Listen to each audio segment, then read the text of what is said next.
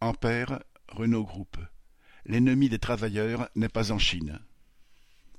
Début novembre, Luca De Meo, patron de Renault, a présenté le lancement de sa nouvelle filiale Ampère, axée sur l'électrique, avec un langage guerrier.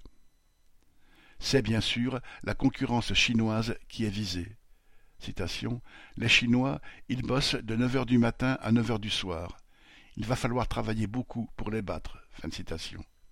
Si Renault a bien un problème face à ses concurrents pour vendre des voitures électriques, cette guerre pour les marchés se fait dans chaque entreprise avec la peau des travailleurs.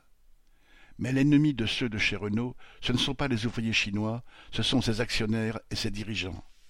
Avant même que la moindre voiture chinoise n'arrive en Europe, c'est la direction de Renault qui a transformé une grande partie des emplois en contrats précaires, fermé une grande partie des usines et accéléré la cadence. C'est par les hausses de productivité, le chômage partiel, les licenciements aux dépens des travailleurs que Renault a extorqué 2,6 milliards d'euros de profit en 2022. Le discours de Luca de Meo veut faire passer encore plus de sacrifices en incitant les travailleurs à faire front avec la direction contre un ennemi chinois commun. Pourtant, il ne faut pas aller bien loin pour trouver une alliance entre le patron de Renault Group et le capitaliste chinois Geely dans une co-entreprise nommée Horse pour la production de véhicules thermiques et hybrides.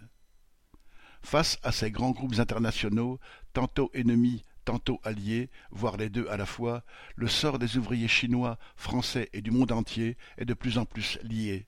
Les sacrifices imposés aux uns deviennent un argument pour les reproduire chez les autres. De l'extraction des matières premières aux fonderies et à toutes les étapes de la production et de l'assemblage, chaque voiture est le produit du travail de nombreuses mains dans le monde entier. Les mouvements de résistance à l'exploitation sont nombreux dans les usines de Chine, comme d'ailleurs, témoignant du fait que la classe ouvrière est une classe internationale. C'est elle qui devrait diriger la société. Charles Le Godat